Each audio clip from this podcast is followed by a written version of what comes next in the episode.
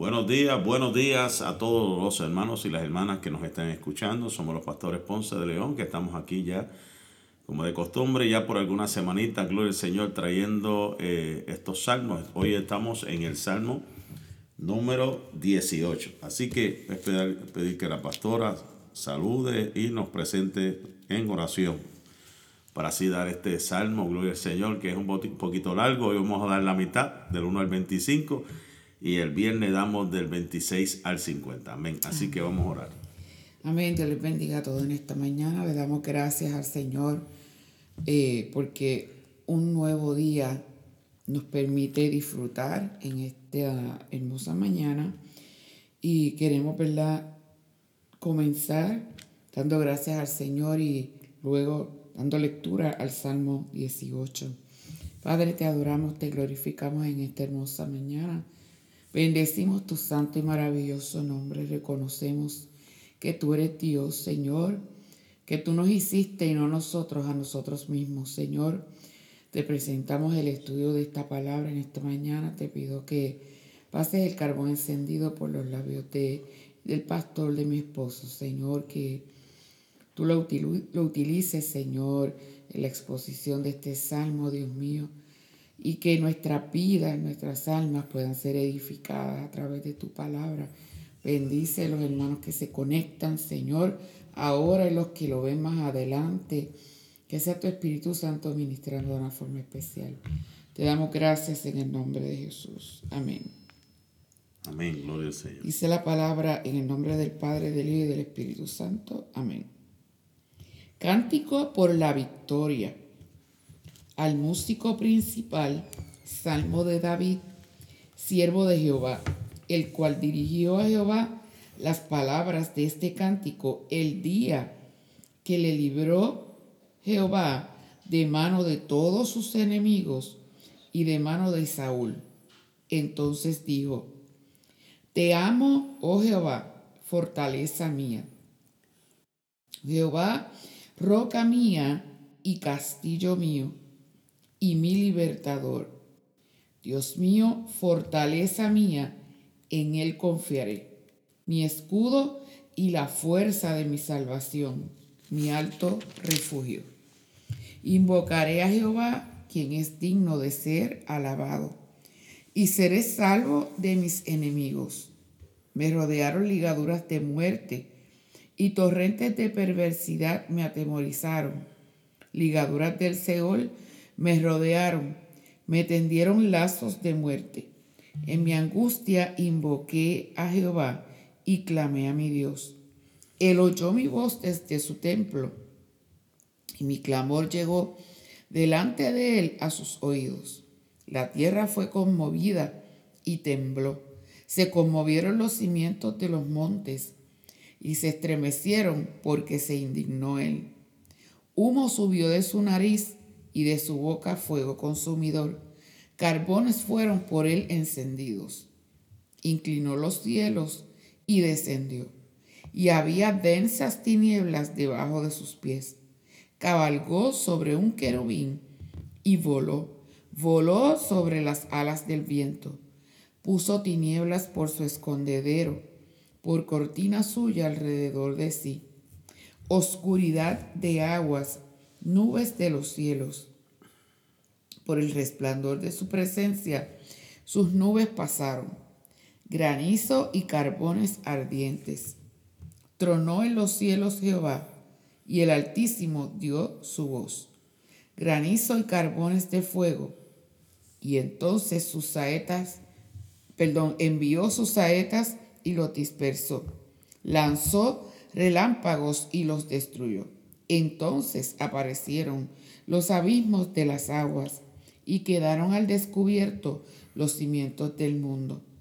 A tu reprensión, oh Jehová, por el soplo del aliento de tu nariz. Envió desde lo alto, me tomó, me sacó de las muchas aguas. Me libró de mi poderoso enemigo y de los que me aborrecían, pues eran más fuertes que yo me asaltaron en el día de mi quebranto, mas Jehová fue mi apoyo. Me sacó a lugar espacioso, me libró, porque se agradó de mí.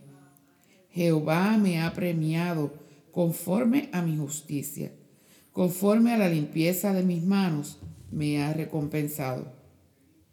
Porque yo he guardado los caminos de Jehová y no me apartaré impíamente de mi Dios.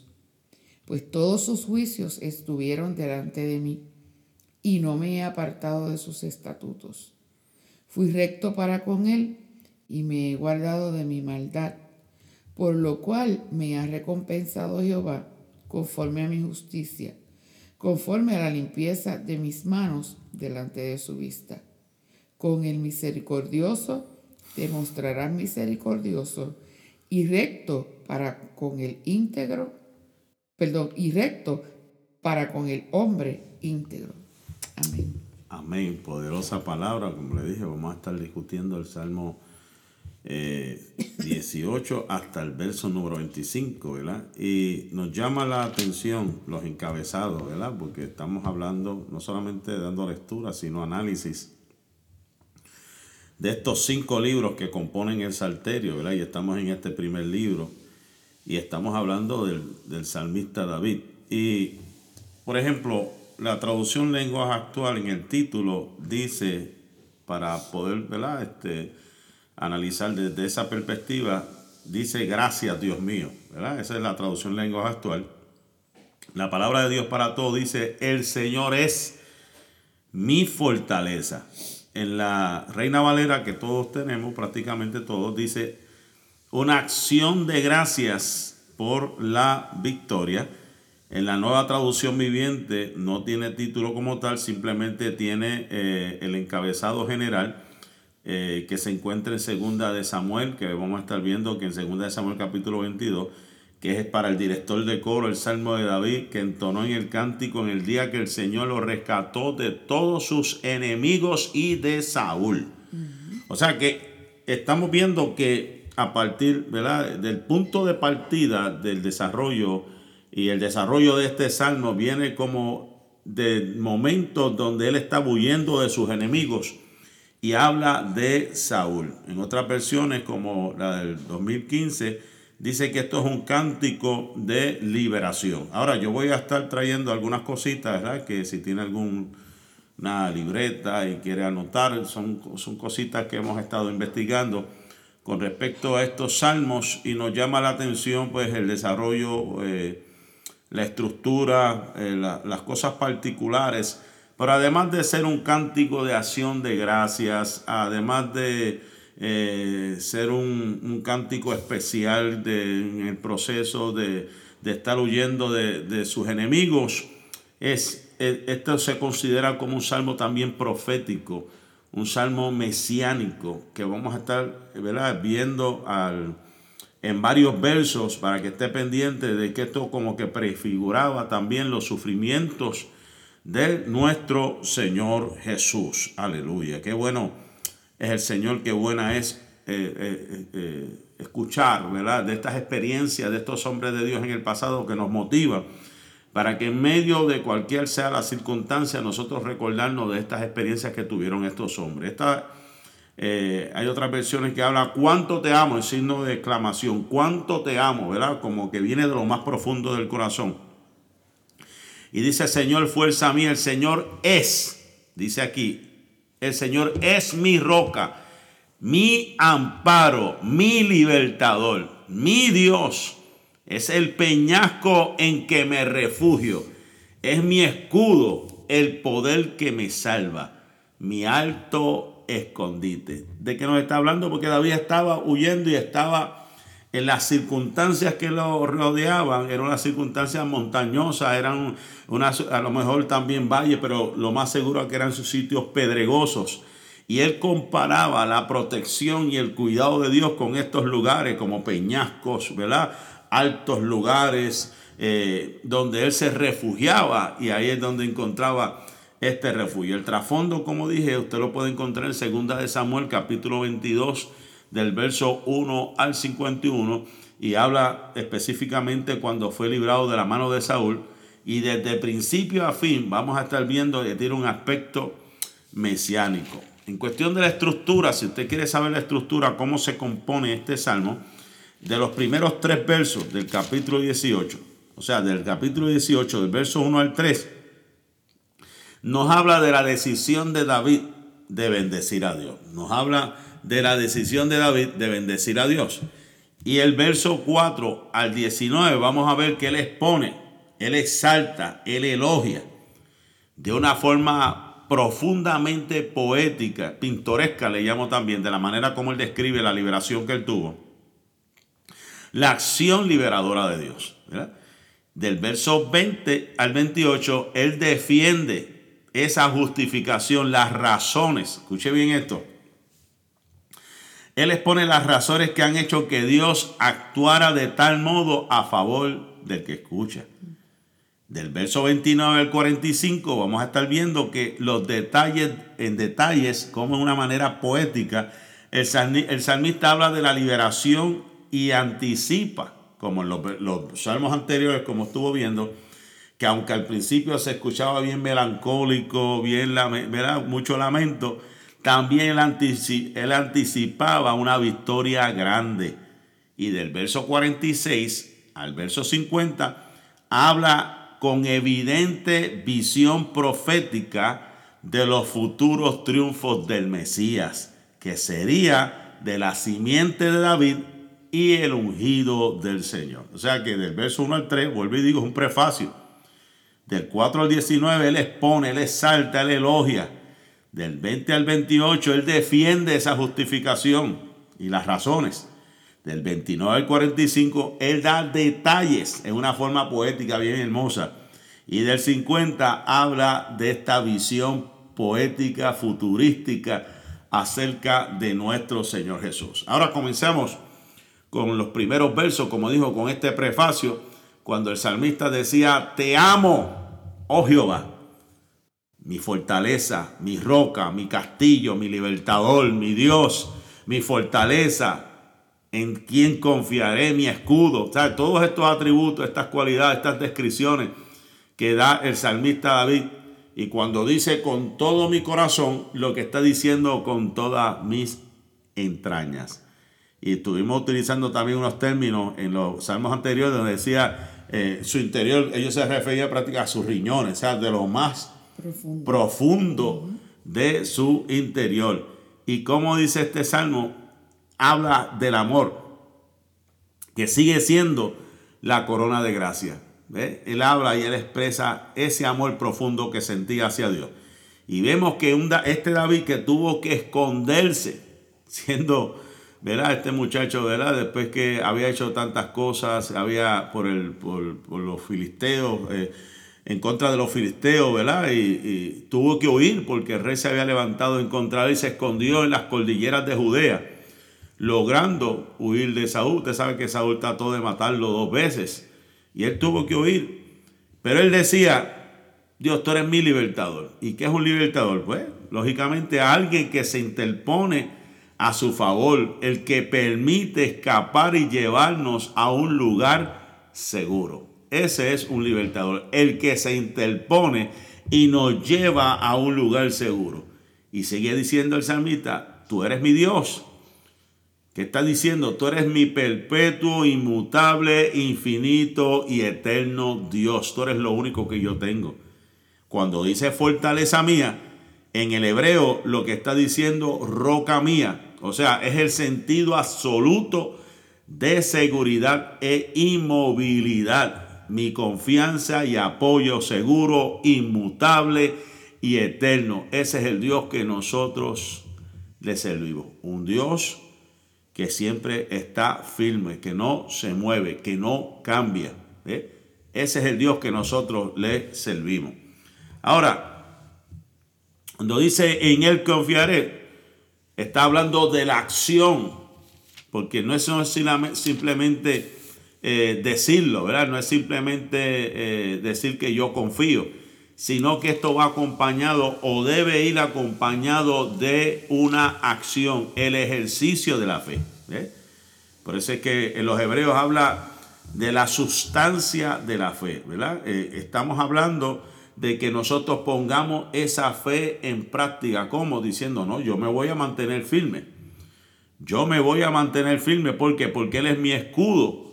¿Y qué es un escudo?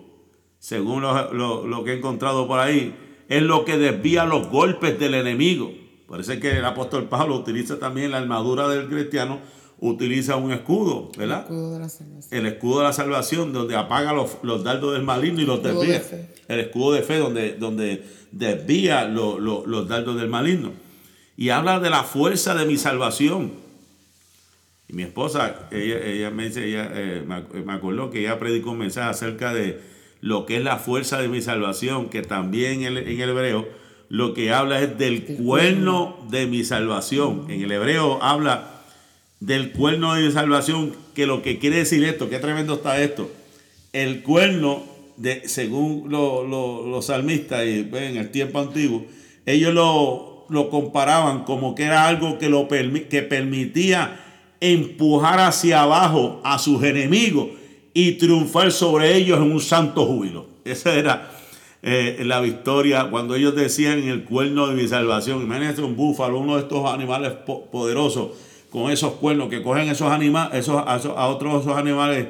La presa. A la presa o a los roedores que vienen a atacar y le encajan ese cuerno, los levantan, los tiran. Eso es lo que se habla del cuerno de mi salvación, que, que, que los empuja hacia afuera y triunfa sobre ellos y nos da grande regocijo. Y sigue diciendo el salmista, mi alto refugio. O sea, está hablando de una ciudad construida fuera del alcance de mis enemigos. Y termina este, este verso, eh, terminamos este verso con una expresión que decía Calvino, el, el teólogo, cuando él decía, David estaba equipando a los fieles para la batalla, armando, armándose de la cabeza a los pies. O sea, que esto era un cántico de victoria donde David estaba asegurando desde un principio la victoria, porque él sabía que Dios le iba a dar la victoria. Interesante por demás. ¿Qué nos dice el verso número 3? Dice, invocaré a Jehová, quien es digno de ser alabado, y seré salvo de mis enemigos. La decisión de el salmista David la decisión del salmista David era de invocar, era de clamar, era de mirar hacia arriba, ¿verdad? Como en los tiempos antiguos, todos estos hombres de Dios, eh, que ellos pues la manera y forma de hacerlo era invocando la presencia del Señor, como en los tiempos de Josafat, que dice que cuando esa gente comenzaron a clamar a Dios, Dios confundió el ejército enemigo y es interesante, ¿verdad? Este, de la manera como Dios responde, como hizo Elías cuando comenzó a clamar, invocar el nombre de Dios, que de momento cayó fuego y consumió un holocausto. Por eso es que hay esta expresión interesante que utilizan los autores cuando dice ser salvo cantando es verdaderamente ser salvo. Porque cuando tú cantas, cuando tú adoras a Dios, tú estás expresando la gratitud y por eso es que el apóstol nos habla de ser más que vencedores. Porque soy de los que he aprendido que ser más que un vencedor lo que significa es que antes de ir a la batalla, ya Dios te dio la victoria. O sea, ser salvo cantando es verdaderamente ser salvo. David, escuche bien esto y es lo que tenemos que aprender en el día de hoy. David había alcanzado un nivel de fe que era capaz de ir luchando cantando. Esto es algo interesantísimo, porque hay gente que dirá, esto es de loco, ¿cómo esa gente peleando? Pues si se dieron cuenta en Jericó, esa gente comenzaron a dar vueltas, esa gente comenzaron a adorar a Dios, a cantar, y Dios se encargó de derribar. O sea, nos está diciendo, como en el tiempo de Pablo con Sila, que ellos empezaron a cantar. ¿Y qué pasó con aquella cárcel?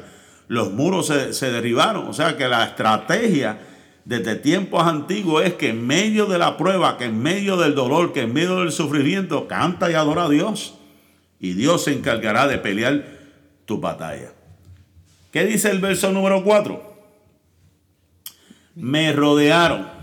Tremendo esto. Ahora vamos a hablar proféticamente aquí. Vamos a hablar mesiánicamente, como dije desde un principio, porque aquí empieza el aspecto mesiánico también, si se ha dado cuenta. Está diciendo, me rodearon ligaduras de muerte y torrentes de perversidad me atemorizaron. No sé si tienes otra versión por aquí. El verso 4, tengo la versión palabra de Dios, dice, la muerte me enredó en sus cuerdas y me sentí perdido ante la corriente terrible. Tremendo. El, comentarista que tenemos, Spurgeon, nos, nos hace la pregunta, ¿estás en aprietos? Aprende a confiar como David, que se sentía acorralado. ¿Cuántas veces no te has sentido acorralado como David? Pero David tuvo la experiencia, al igual que nuestro Señor Jesús, tuvo la experiencia de sentirse acorralado, amenazado, maltratado, atado. Prácticamente lo, lo, lo, lo ¿verdad? Lo, y lo mataron. Pero la experiencia nos dice que tenemos que confiar en el Señor Jehová, quien no abandona a sus escogidos. Esto prefigura los sufrimientos de nuestro Señor Jesucristo. Que le tendieron lazos, que habían torrentes de perversidad alrededor de él. Pero la misión era llegar a la cruz y dejarse morir.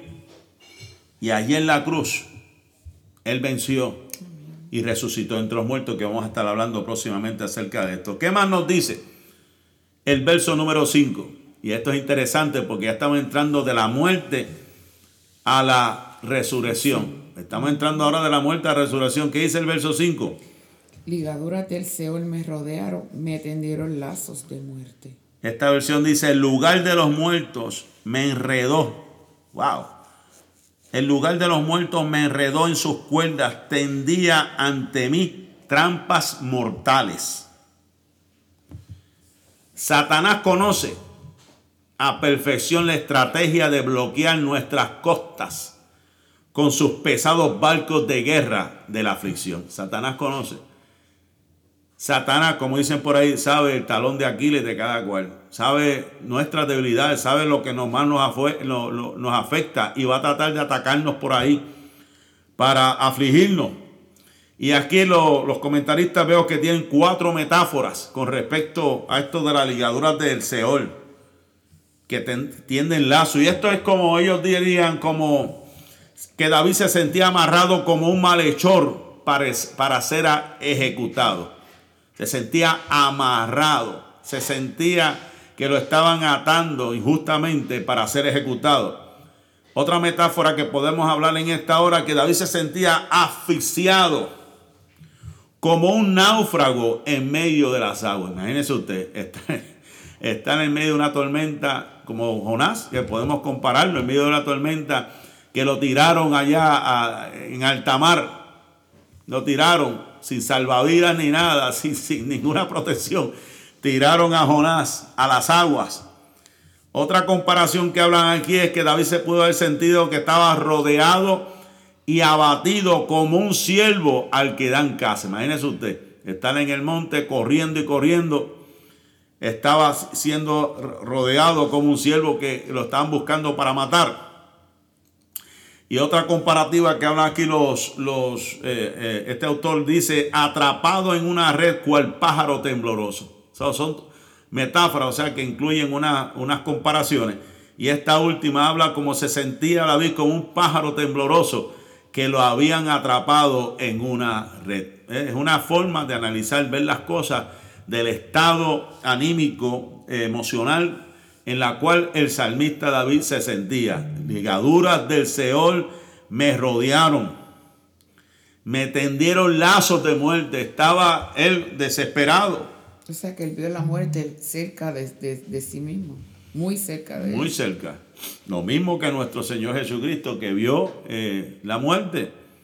Fue lanzado este, como dicen por ahí, a, los leones.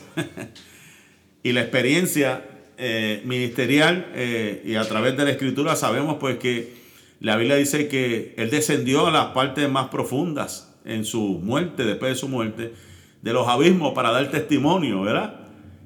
Y venció en la cruz. Y ahí en ese, y ahí entramos entonces al verso número 6. ¿Qué nos dice el verso número 6? En mi angustia invoqué a Jehová y clamé a mi Dios. Él oyó mi voz desde su templo y mi clamor llegó delante de él a sus oídos. Wow.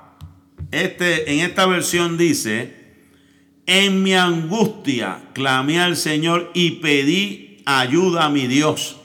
Desde su templo él escuchó mis lamentos y oyó mis gritos pidiendo auxilio. O sea que la manera como David estaba clamando, de la manera como estaba gimiendo, era una manera desesperante, que llegó al trono de gracia, que llegó ante la presencia de Dios.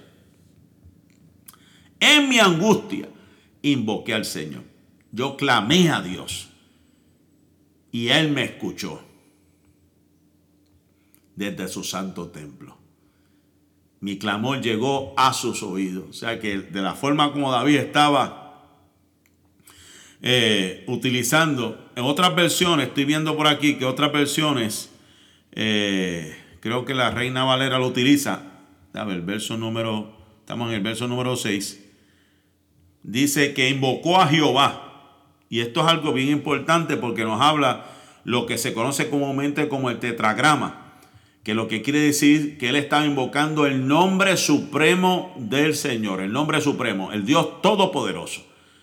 Hemos explicado esto del tetragrama, que era algo especial, algo que eh, el nombre específico, especial del todopoderoso, que los judíos al sol de hoy no se atrevían a mencionar ese nombre y utilizan lo que se llama Yahvé, ¿verdad? Las cuatro letras y después en el, en Nuevo Testamento pues le añaden esta H y decirle Jehová, pero en el, en el original lo que habla es de Yahvé, las cuatro letras, que lo que hablaba es del ser supremo, todopoderoso, de la santidad, de la omnipresencia, de la omnipotencia de nuestro Dios.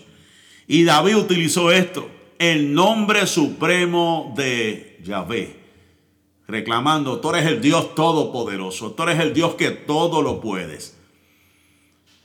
Y dice aquí, este comentario me encantó cuando dice, el más débil murmullo salido de los labios de un creyente que ora, llega amplificado con la máxima intensidad y potencia. De los labios del creyente que ora. Lo más mínimo, por más débil que sea, llega amplificado con la máxima intensidad y potencia porque está saliendo de lo más profundo del corazón. Por eso es que la Biblia dice que Dios no escucha al pecador, pero si alguno se arrepintiese, a ese Jehová escucha. Porque estamos hablando de un corazón limpio, un corazón que reconoce la grandeza de nuestro Dios. ¿Qué nos dice el verso 7 y 8? La tierra fue conmovida y tembló. Se conmovieron los cimientos de los montes y se estremecieron porque se indignó él. Humo subió de su nariz y de su boca fuego consumidor. Carbones fueron por él encendidos. Tremendo. Aleluya, qué bueno es el Señor.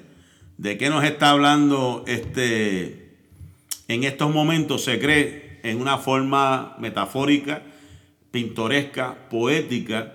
Se cree que David estaba hablando de los posibles fenómenos volcánicos de Palestina lo que está comparando David es que si las montañas se pulverizan, cuánto más nosotros los mortales.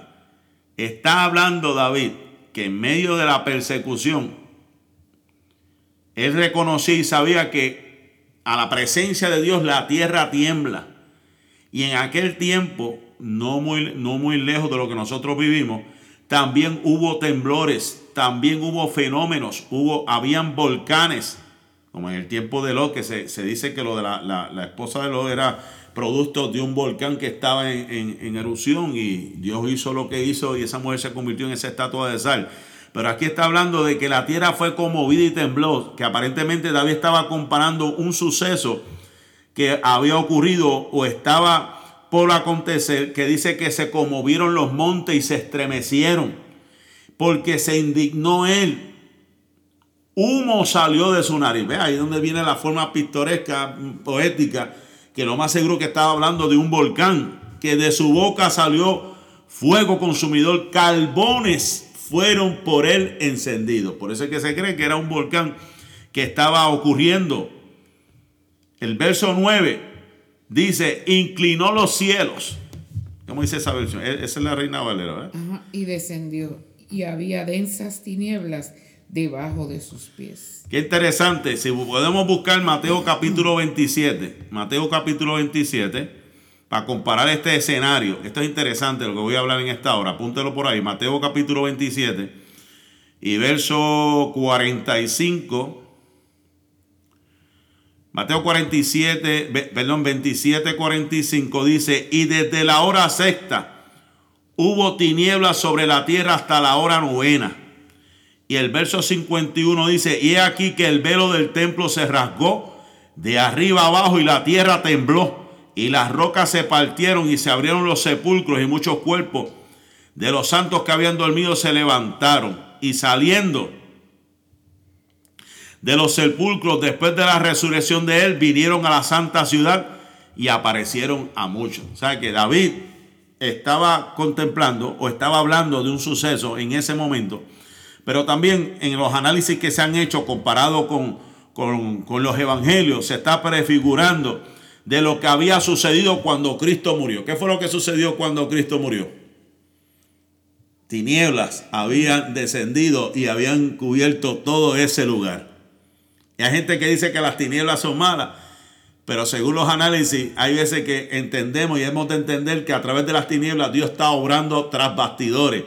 Que cuando descendieron esas tinieblas, Él estaba levantando ya muertos. ya estaba en un proceso ya estaba él mostrando su poder. Y una vez que él llega, muere, también estamos hablando de estos versos, de, que hubo unas resurrecciones previa a la de él que iba a resucitar el día en tres días. O sea, se inclinó los cielos y descendió y había densas tinieblas. Había cubierto todo ese lugar. Estamos hablando de una forma profética prefigurando al Mesías que no solamente, ¿verdad? Porque sabemos que el, Mesías viene de la, del linaje de David, como que David, el Espíritu le estaba revelando del escenario que estaba aconteciendo en ese lugar mientras estaba siendo perseguido, de la misma forma iba a padecer el que iba a salir de su, de su simiente, ¿verdad? De su raíz. Y estamos hablando de nuestro Señor Jesucristo, que en aquel momento de su muerte inclinó, se inclinaron los cielos y había densas tinieblas y cuando él muere hay un terremoto, hay un temblor y muertos salieron de las tumbas. ¿Eh? Verso 10, ¿qué nos dice? Una forma pintoresca, una forma metafórica, dice, cabalgó sobre un querubín. Querubín sabemos que eran los ángeles estos, eh, que están allí en la presencia del Señor, los ángeles protectores, también los ángeles que estaban custodiando el lugar santísimo. Y dice, y voló voló sobre las olas del viento. ¿Qué es lo que significa esto? Que la naturaleza entera cede todos sus recursos y pone todo su poder a disposición para ayudar a los hijos de Dios. Por eso es que cuando Cristo vino, que la tormenta estaba este, azotando, y la gente, los discípulos, pero tú, no vas a levantarte, estamos aquí en medio de una tormenta. ¿Y qué es Jesús lo que hace? Él se levanta y le dice a los vientos, callen, embudece. ¿Qué está queriendo decir? Que Él tiene control de la naturaleza. Él tiene control de todo. Y después vemos que camina sobre las aguas. Y después vemos que Él asciende a los cielos. Tiene, tiene el poder sobre la, la, eh, la gravedad tiene poder sobrenatural, tiene poder sobre los animales, tiene el poder sobre todo. Ese es nuestro Señor Jesús. Y aquí en una forma pintoresca está diciendo que cabalgó sobre un querubín y voló sobre las olas del viento. Las alas del viento. ¿Ah? Sobre las alas del viento. Y aquí las olas del viento, exacto. estamos hablando del poder, de la autoridad sobre todo lo creado. Que toda la naturaleza cede, que toda la naturaleza gime, y está este, al servicio de nuestro Dios. ¿Qué nos dice el verso número 11? Puso tinieblas por su escondedero, por cortina suya alrededor de sí, oscuridad de aguas, nubes de los cielos. Amén. Tremendo esto. ¿ah? Nos está diciendo en esta hora, ¿qué significa todo esto? Que aunque no podemos verle, porque cubrió, hubo una cortina que tapó todo. Aquí nos dicen otras palabras que aunque no podemos verle, es dulce saber que está ahí. Que está obrando en secreto para nuestro beneficio. que la fe, escucha bien esto, la fe es más sabia y va más allá. La discierne en medio de las tinieblas y detrás de la tormenta más estremecedoras. Por eso es que nos dice que somos bienaventurados, porque aunque no hemos visto, hemos creído. Que aunque no, no lo vemos con nuestros ojos naturales, pero creemos que Él está ahí. Creemos que Él está viendo, Él está escuchando, Él está en su trono de gloria. Y ante Él toda la tierra tiembla, toda la tierra, toda lengua le ha de confesar Toda rodilla ha de confesar que Jesucristo es el Señor. Por eso es que dice, puso tinieblas por su escondedero, por cortina suya. O sea, que aunque no lo veamos, porque Él trabaja tras bastidores, no se ve, pero se siente. Se hace sentir.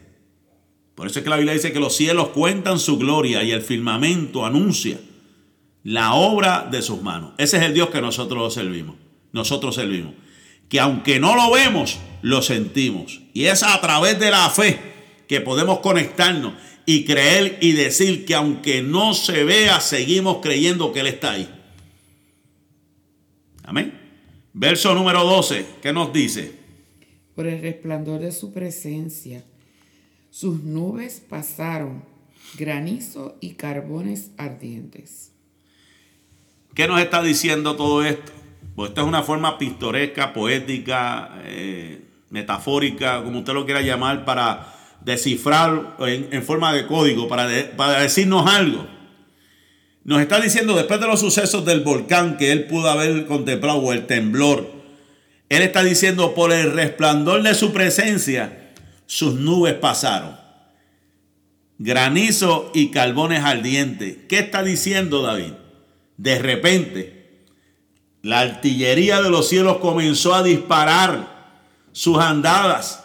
El resplandor de los relámpagos encendió las nubes con la gloria de que se hallaba, se, hallaba el oculto detrás de, ese, de su pabellón. Como quien dice, se abrieron los cielos. Se abrieron los cielos. Después de todo, ese, de todo eso que ocurrió, de todo ese granizo, de todo ese temblor, de todo lo que estaba ocurriendo, de momento se abren los cielos ocurre el resplandor de gloria, la victoria. Caen los enemigos. ¿Cómo? Con la descarga de granizo y carbones. Esto me acordó mientras yo estaba estudiando esto, me cargó el caso, el caso de Débora. Con, el hombre eh, que, no, que no quiso, este, y Débora le dijo, va a ser con, va a ser hermano y mujer que vamos a ganar.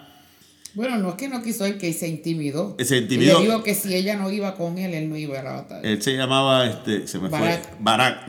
Y dice que en uno de los valles, cuando fueron a la guerra, esto fue lo que pasó. esto fue lo que pasó, que cayó granizo. esto fue una cosa tremenda. En esa, en, esa, en esa grande batalla. Y en los tiempos de Josafat, lo mismo que Dios confundió al, al ejército. ¿Y cuántas veces no hemos visto esto?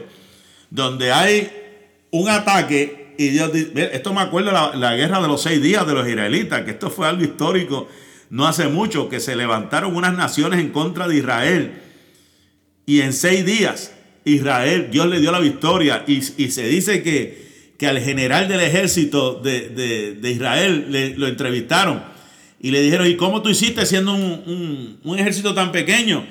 Y el general le dijo, bueno, yo escuché la voz de Dios y me dio unas instrucciones, unas coordenadas donde yo tenía que seguir. Y cuando llegué estábamos exactamente en la parte de atrás donde estaba el ejército enemigo. Y ahí vimos que ellos comenzaron a huir. Entonces cuando, cuando entrevistaron al otro, al otro parte del ejército, los líderes del enemigo, ellos, ellos decían, es que escuchábamos como, como, como, grandes, como grandes aviones, escuchábamos cosas como si tuviesen un ejército estrépito y no tenía nada, eran, eran dos o tres este, tanques y dos o tres aviones.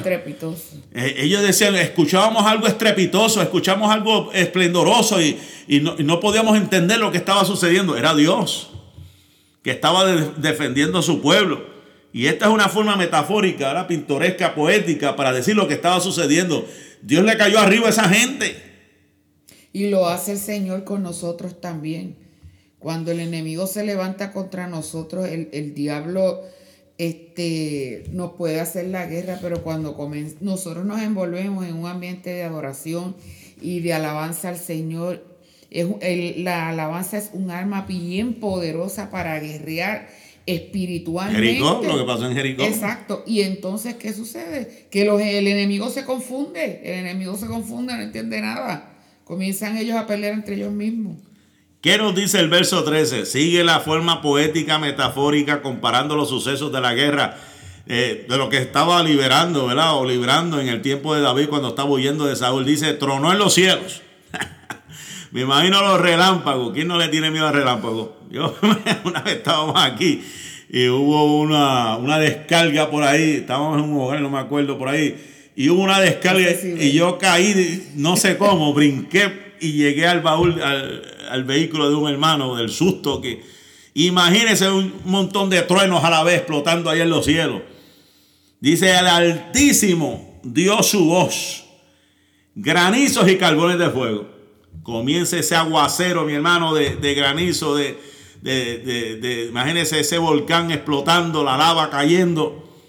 Cada tempestad, dice aquí este escritor, cada tempestad que presenciamos debería recordarnos la demostración de poder y venganza que al final del mundo va a acompañar a la resurrección general. Si usted se analiza, si usted analiza esto y compara lo que va a pasar allá en la gran tribulación, cuando los enemigos se levanten en, contra del pueblo de Israel, una de las de, la, de, la, de los eh, ataques, por decirlo así, una de las plagas o, de la, o lo que va a suceder, va a haber granizo.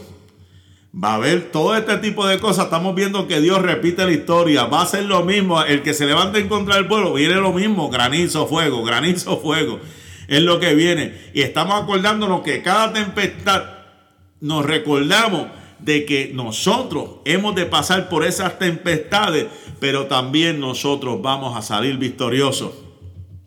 Y esto denota toda esta descripción que da aquí el salmista, denota el poderío de nuestro Señor Jesucristo, tú sabes, de lo que Dios es capaz, de cuán grande es su poder cuando se trata de defender a los suyos. O sea, no te metas con un siervo de Dios porque sabes que lo que te va a venir es Troya, como decían por ahí.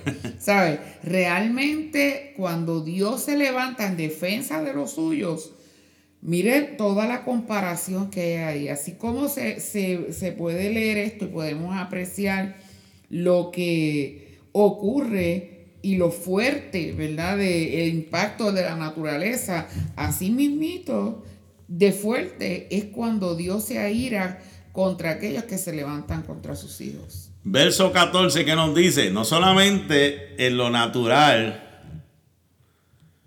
no solamente estamos viendo, ¿verdad? Este, eh, de lo que va a suceder en el ambiente, sino que el 14 dice, envió sus saetas y los dispersó.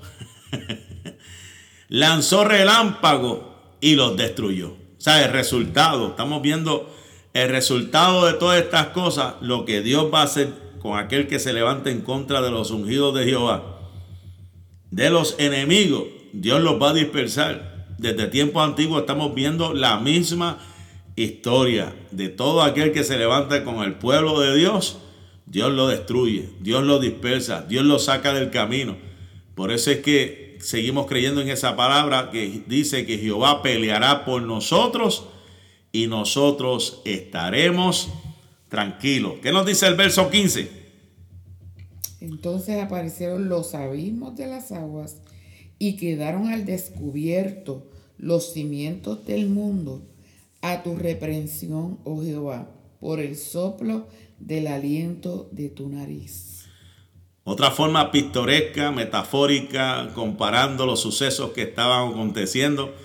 Y aquí nos habla que aparecieron los abismos de agua. Esto nos habla de un tsunami, esto nos habla de un terremoto. Quedaron al descubierto los cimientos del mundo a tu reprensión.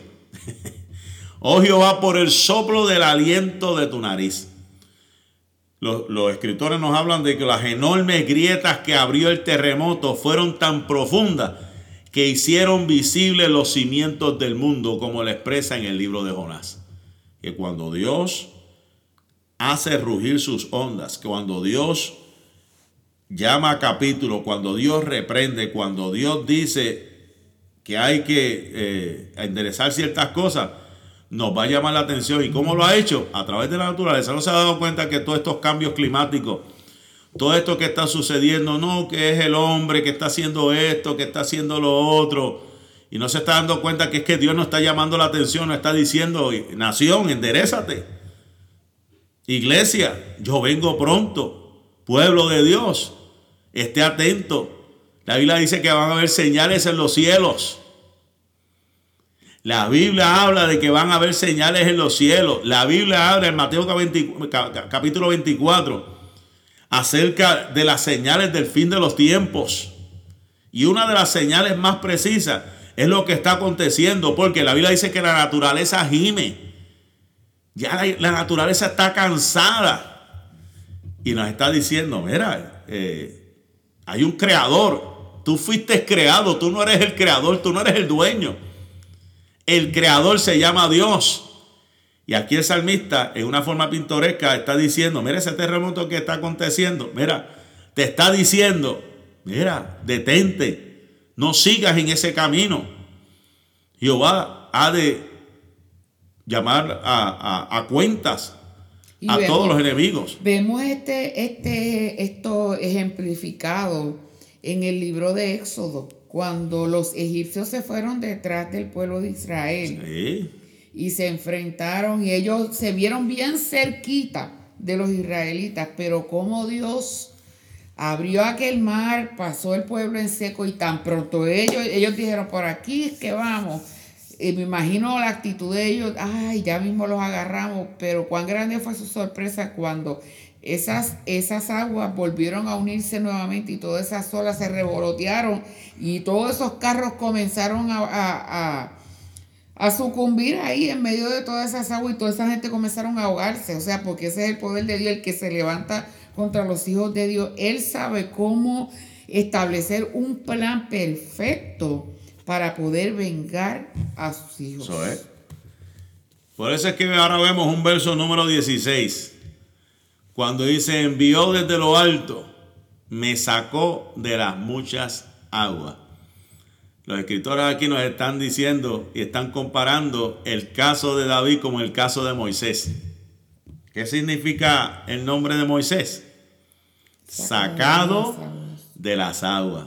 O sea que David se sentía, ¿verdad? Eh, por decirlo así, como en el caso de, Moisés, porque el caso de Moisés era parecido, porque era que el rey, el faraón, había mandado a matar, ¿verdad? A todos los niños. Y la mamá de, Moisés dijo, espérate, a mi hijo, lo preparó una canasta y lo tiró al río. Y fue rescatado más adelante por la propia hija del faraón. Y está diciendo, envió desde lo alto me sacó de las muchas aguas. Y volvemos al aspecto mesiánico profético. Cuando a Cristo nació, también el rey quiso matar a todos los niños. ¿Y qué hicieron sus padres? Lo sacaron de allá de Belén y se lo llevaron a Egipto por un tiempo. Y luego regresó. O sea que en medio de, de la situación que tú estés viviendo, y puedo hablar por experiencia propia, vi las balas que caían a uno y al otro lado, las bombas explotar. Y yo seguía reclamando y diciendo, aunque ande en valle de sombra de muerte, no temeré más alguno. Estoy hablando de mis movilizaciones a Irak. Vi la muerte de cerca, pero seguía creyendo, Jehová estará conmigo como poderoso gigante. Y aquí estamos hablando que esto nos recuerda que somos también un Moisés. Cada uno de nosotros somos como David, somos como Moisés, sacado de las aguas. Hemos sido sacados de este mundo hostil, perverso, de las tinieblas, y Él nos ha traído a, su luz admirable. Envió desde lo alto. ¿A quién? Envió desde lo alto, por nosotros. A su Hijo amado Jesucristo. Y nos sacó de las muchas aguas. ¿Qué nos dice el verso 17? Me libró de mi poderoso enemigo y de los que me aborrecían, pues eran más fuertes que yo. Una forma profética en pasado está diciendo me libró, o sea que él ya, había declarado desde antes. desde antes y está diciendo de mi poderoso enemigo, que en aquel entonces pues sabíamos que era Saúl. Y, y no solamente de Saúl, sino de los que me aborrecían, pues eran más fuertes que yo. Ahora mismo si lo comparamos quién es nuestro adversario y el enemigo más fuerte, sabemos que es Satanás. Pero sabemos que él fue vencido en la cruz del Calvario y él le queda poco tiempo. Él sabe que le queda poco tiempo. Nuestro adversario es fuerte y poderoso, por eso es que necesitamos la ayuda de Dios. Porque nosotros solo no podemos. Sabemos que él anda como león rugiente buscando a quien devorar, pero nosotros tenemos al león de la tribu de Judá que va a pelear por nosotros y nosotros estaremos tranquilos. Verso 18, ¿qué nos dice? Me asaltaron en el día de mi quebranto, mas Jehová fue mi apoyo. Mire cómo dice, me asaltaron o me cayeron arriba donde más débil yo estaba. Cansado, agotado, angustiado, eh, dolido, sufrido. Me cayeron arriba. Pero en medio de esa debilidad, en medio de ese cansancio, en medio de ese agotamiento, Jehová fue mi apoyo. Cuando dependemos de Jehová, cuando dependemos de Jehová, escucha esto, no hay lugar ni motivo para el más mínimo temor a no ser liberado. Soy de lo que he aprendido y lo he dicho mucho por ahí, que los científicos han dicho que el momento o el minuto más oscuro de la noche es ese minuto antes de salir la luz del sol. ¿Qué nos está diciendo eso? Que por más densa sea tu oscuridad, por más densa sea la tiniebla que te esté rodeando, por más doloroso, por más difícil que sea, confiando en el Señor, siempre el alba va a llegar a tu vida. El resplandor de Dios vendrá para librarte. Cuando dependemos de Jehová, no hay lugar ni ningún motivo para nosotros temer y olvidarnos de que vamos a ser liberados. Verso número 19. Me sacó a lugar espacioso, me libró porque se agradó de mí. Qué tremendo. Hay unas comparativas aquí bien importantes que yo sé que ustedes las conocen. Me sacó a lugar espacioso. Esto nos acuerda de los tiempos antiguos, el tiempo de José, el tiempo de, de, ¿verdad? de su padre Jacob, cuando lo trajo a esos lugares espaciosos, esos terrenos, creo que se llama Riobot, ¿verdad? Estos lugares que, que Dios le dio para que habitaran, ¿verdad? A, a, a la familia de José. Pero el ejemplo de José es clásico. ¿Por qué? Porque Dios lo había sacado desde la mazmorra de los egipcios y lo llevó al palacio. También estamos viendo un David que estaba escondido en una cueva que se le conocía la cueva de Adulam, que estaban todos los perdidos, los endeudados, la gente peligrosa, y ahí formó un ejército y de ahí llegó a sentarse en el trono de Dios. O sea, me, sacó a lugar espacioso de donde yo estaba, que había perdido, que en, cierto momento pudo haber sido que perdió como que ese sentido. Y Dios, Dios mío, ¿dónde tú estás?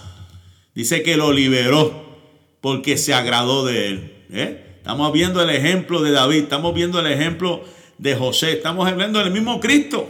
Para sentarse en el trono de su reinado, sea, donde él iba a reinar. Donde iba a reinar. Y Cristo siendo hombre, ¿verdad? Él es hijo de Dios, había dejado todo allá en los cielos.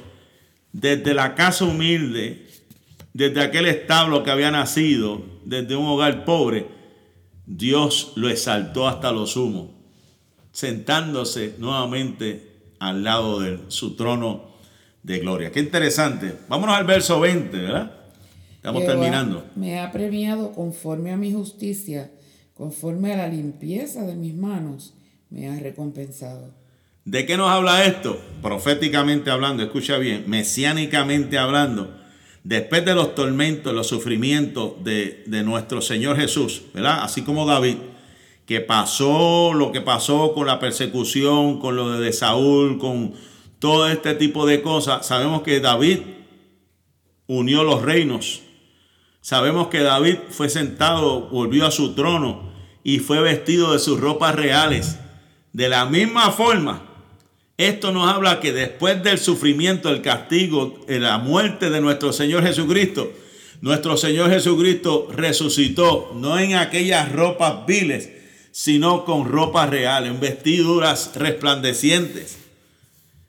Como lo pasó en el monte de la transfiguración, porque eso fue prefigurando lo que iba a suceder con él. Esto nos habla de las vestiduras de nuestro Señor al momento de su resurrección.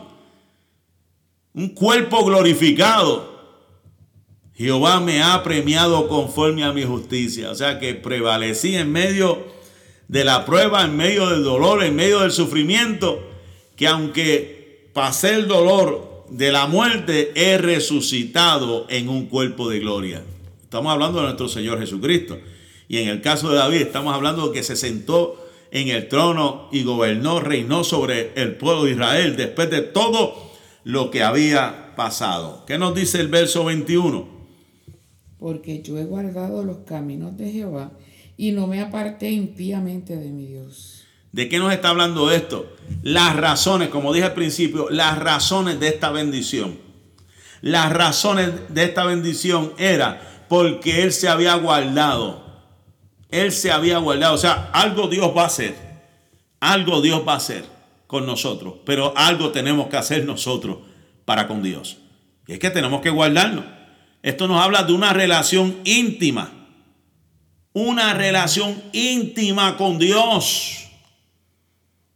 A los que aquellos conoció, a aquellos predestinó y a que aquellos predestinó, a aquellos glorificó, decía el apóstol Pablo en esa carta a los romanos. ¿De qué estamos hablando? De que aquellos que han tenido una relación previa, íntima con Dios, no importa por lo que pasen, su final va a ser un final de bendición, de victoria.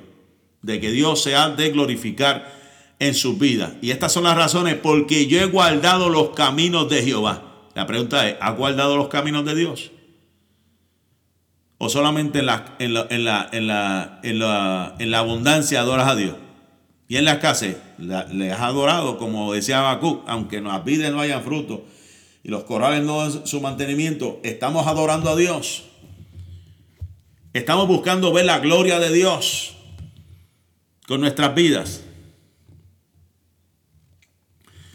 El verso 22 dice, pues todos sus juicios estuvieron delante de mí. La otra razón nos dice aquí, no me he apartado de sus estatutos. O sea, que la segunda razón era que él conocía, él sabía qué era lo que tenía que hacer. ¿De qué nos está hablando esto, iglesia? Esto nos habla del carácter de Dios, de la palabra y los hechos de Dios pero también su carácter debe ser reflejado en nosotros. No es por lo que nosotros digamos, no es por lo que nosotros hagamos, sino por realmente lo que nosotros somos delante de Dios. O sea, los juicios de Dios están delante de nosotros y está de parte de nosotros. Mire, porque esto no es cuestión de las cosas que se hacen en público. Estamos hablando donde la gente no te ve. Estamos hablando en el secreto, en lo escondido. Si realmente tú estás pagando el precio, que estás en lo secreto buscando el rostro de Dios para que Dios te recompense en, público. O, este, o, eres de los que buscan nada más la gloria en público y no sabes lo, lo que es buscar a Dios en ayuno y oración. Todos los juicios están delante de nosotros. Todo, la ley, la palabra está delante de nosotros. Y, está, y nos está diciendo en otras palabras, depende de nosotros de nuestro comportamiento, de lo que hemos aprendido y cómo lo, hemos puesto en práctica. La próxima razón que nos da el salmista David está en el verso número 23. ¿Qué nos dice el verso número 23? Fui recto para con él y me he guardado de mi maldad. La tercera razón, he sido recto para con él y me he guardado. Como él dijo en los escritos, dice, líbreme Jehová de tocar al ungido de Dios. Él se, guardó de todo ese tipo de cosas. Él trató y buscó la forma desde joven de cuidarse para Dios. David tuvo la oportunidad de matar a Saúl, pero la gracia lo capacitó para mantener sus manos limpias de la sangre de su enemigo. Mire qué cosa, cuántas veces no tenemos el impulso de hacer algo que era de vengarnos nosotros mismos. ¿Cuántas veces no hemos tenido el impulso de, de, hacer cosas que, olvídate, yo quiero resolver esto a punto y se acabó? Al que él me dio en la mejilla, yo le voy a dar la otra, olvídate, porque esto hay que resolverlo. Pero Dios nos da la sabiduría, nos da de su gracia para no caer en, eso, en esos errores de la vida, ¿verdad? Y no hacer como, ¿verdad? Hacer como hizo David. No, yo tuve la oportunidad de hacerle daño, pero no lo voy a hacer. Porque Jehová peleará por mí, Jehová, Jehová hará justicia para mí. ¿Qué nos dice el Salmo, eh, el, el verso 24? Por lo cual me ha recompensado Jehová conforme a mi justicia, conforme a la limpieza de mis manos delante de su vida, de su vista, perdón. ¿De qué nos habla este verso? De que Dios nos da la santidad y luego nos recompensa por ella. Él nos ha santificado, ¿verdad? En un proceso de limpieza, ¿verdad? Que nos ha separado del pecado. Y por tal razón, si nos mantenemos cuidándonos para Él, Él nos ha de recompensar conforme a lo que hemos hecho, conforme a la limpieza de nuestras manos que están a su vista. Por eso es que dice, ¿quién entrará al monte de Jehová? ¿Quién entrará al lugar santo? ¿Quiénes son los que van a entrar? El limpio de mano y puro de corazón. Por eso hemos de ser recompensados, porque para el cielo no va nada inmundo. Para el cielo no va gente que dice, ay, él fue bueno, él fue bueno, fue buen papá, fue buena mamá, fue buen ciudadano. No, no, no, no, no, no. Esto no es cuestión de ser bueno según los hombres. Esto es cuestión de ser limpio, íntegro, santo delante de Dios. Eso es lo que nos habla aquí. Él nos ha de recompensar conforme a nuestra justicia, conforme a la limpieza de nuestras manos, cuán limpio estamos delante de Él. Por eso es que el samista también decía, examíname, oh Dios, y prueba mi corazón Mira a ver si hay, un, si hay caminos de perversidad. Crea en mí un corazón nuevo, un corazón, eh, eh, purifícame, un espíritu noble me sustente. Busquemos a Dios que cada día nos purifique y nos limpie. Y para terminar el día de hoy, el, el verso 25 nos dice, con el misericordioso te mostrarás misericordioso y recto para con el hombre íntegro. ¿De qué esto nos está hablando? De que cada hombre, escuche bien esto, cada hombre será pesado con su propia balanza. Cada hombre.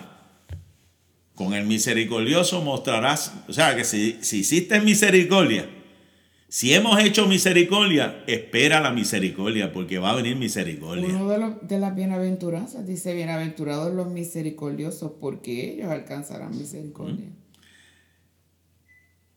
Y recto, ¿para quién? para con el hombre íntegro. Está hablando de la integridad.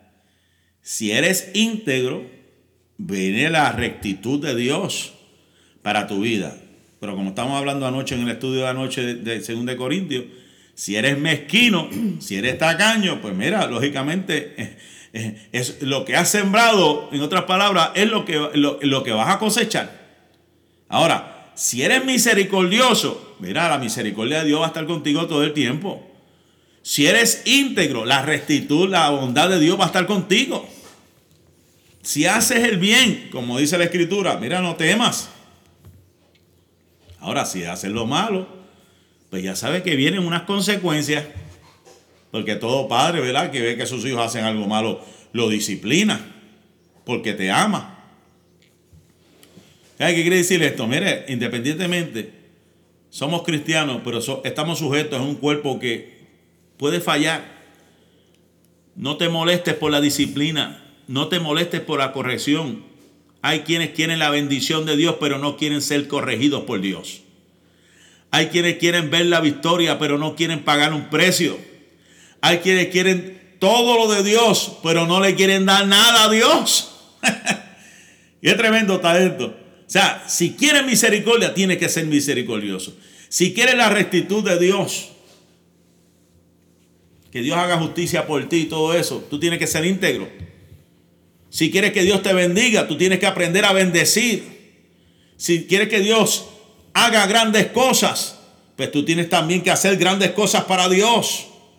Si tú quieres que Dios obre a tu favor, muestra también las cualidades que debes tener como un hombre o una mujer de Dios para que Dios obre a tu favor. Así que damos gracias al Señor por este día de hoy, ¿verdad? Esta es la primera parte, Salmo 18 del 1 al 25. Ya el viernes estaremos del 26 eh, al 50. Así que no se pierda. Este próximo viernes esperamos con el favor de Dios eh, terminar con el Salmo número 18. Le damos gracias al Señor y a los que han estado conectándose. Veo varias personas que han estado con nosotros de aquí de Texas y también de Puerto Rico. Le damos gracias. Esperamos que esta primera parte haya sido de mucha bendición para ustedes. Enviamos muchas bendiciones y le deseamos en este día que pase un día excelente. Amén. Dios les bendiga mucho. Amén. La paz y la bendición de Dios sea con cada uno de ustedes hoy, mañana y siempre. Nos despedimos en esta hora. Dios les bendiga.